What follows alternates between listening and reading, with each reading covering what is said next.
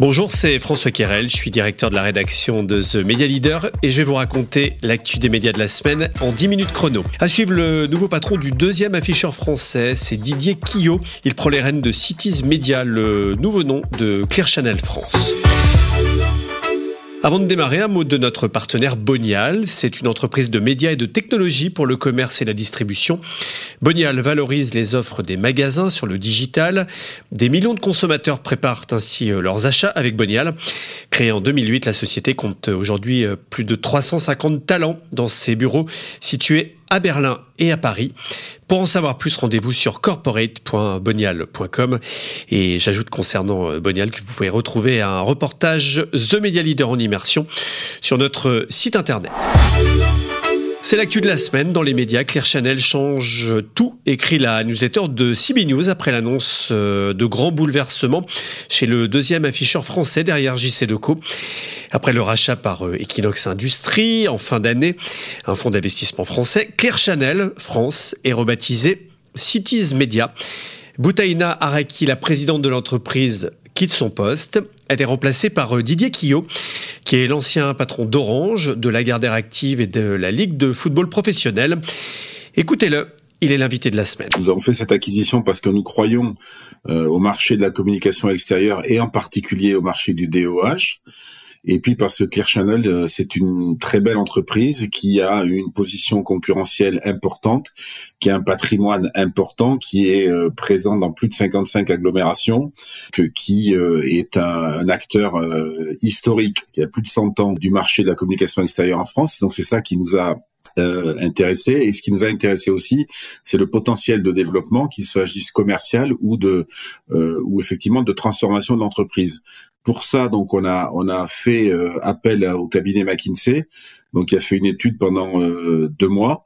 Donc et euh, aujourd'hui on rentre dans la phase 2. Donc le, le, diagnostic stratégique étant fait, on rentre dans la phase 2 et parmi euh, les différents objectifs de cette phase 2, il y a le changement d'identité euh, et donc le choix d'une nouvelle marque pour euh, et d'un nouveau nom pour l'entreprise. Donc le nouveau nom de Claire Channel France, c'est Cities Media. C'est une un nom qui a été défini entre les collaborateurs, le management et les actionnaires. On n'a pas fait d'appel à une agence créative pour faire ça. C'est un nom que qu'on aime beaucoup parce que c'est un nom qui signifie des choses.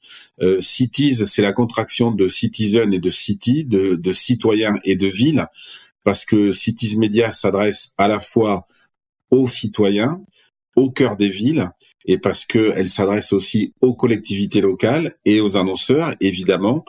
Euh, et donc on a euh, on, a considéré que cette notion de city slash citoyen était une belle notion. Et évidemment, on a adossé le terme média au terme cities parce que nous sommes un média euh, acteur incontournable de l'information et, euh, c'est ainsi donc que euh, on a choisi ce nom-là qui va être déployé donc dans les semaines qui viennent sur tous nos supports. On va faire une grande campagne d'affichage évidemment dans les semaines qui viennent pour présenter le nouveau nom et la nouvelle identité. Claire Chanel France est une entreprise qui a un problème de profitabilité de, depuis quelques années maintenant. J'ai deux questions à ce niveau-là. Quelle est votre stratégie pour ce que j'imagine que c'est votre objectif pour euh, remettre du profit euh, dans Cities Media?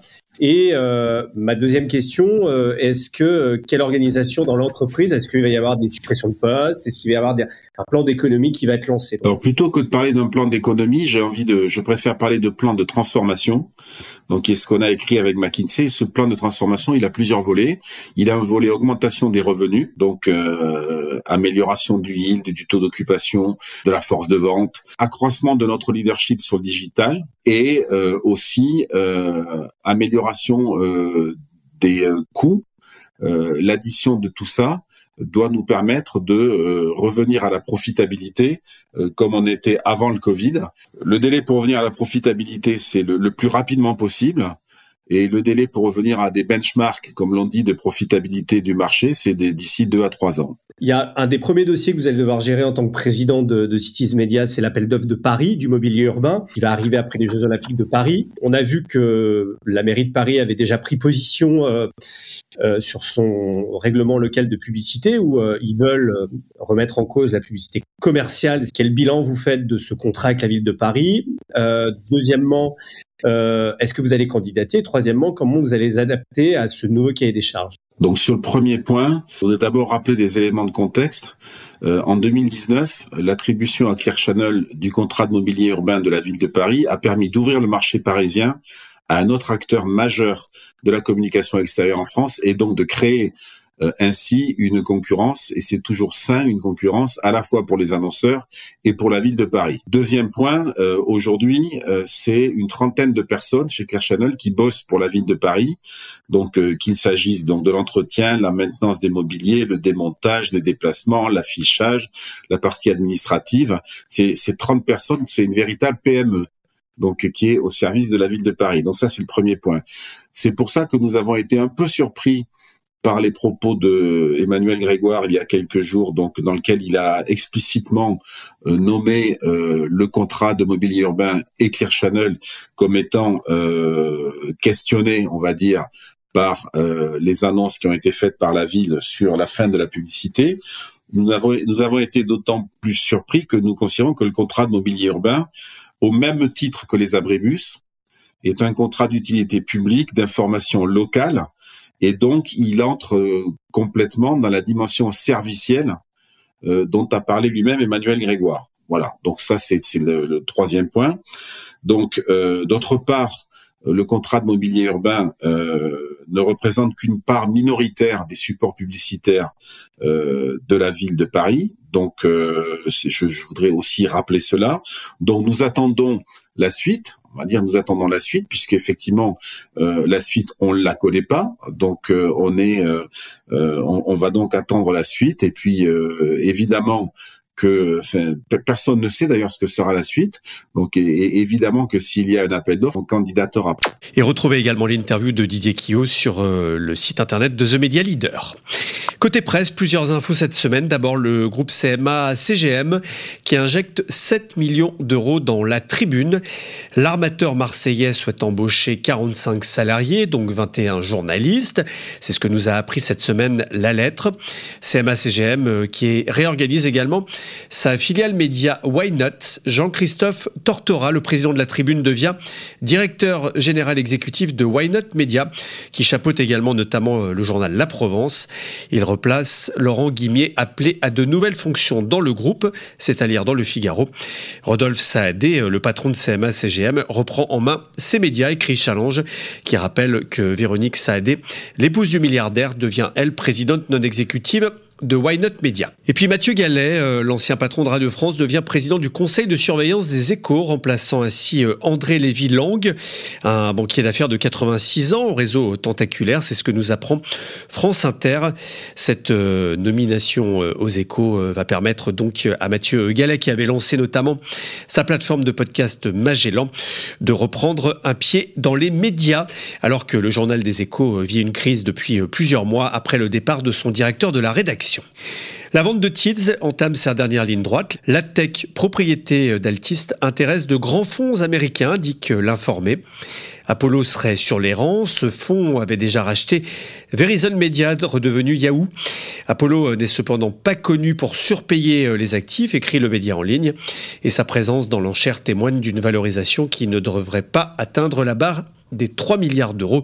On estime plutôt euh, une opération autour de 2 milliards quand elle sera euh, finalisée.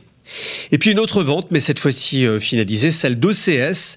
Canal Plus a été autorisé à reprendre le service euh, VOD d'Orange, ainsi que sa filiale Orange Studio. Un rachat finalisé euh, sous condition, écrit Pure Média, notamment en matière d'acquisition de films.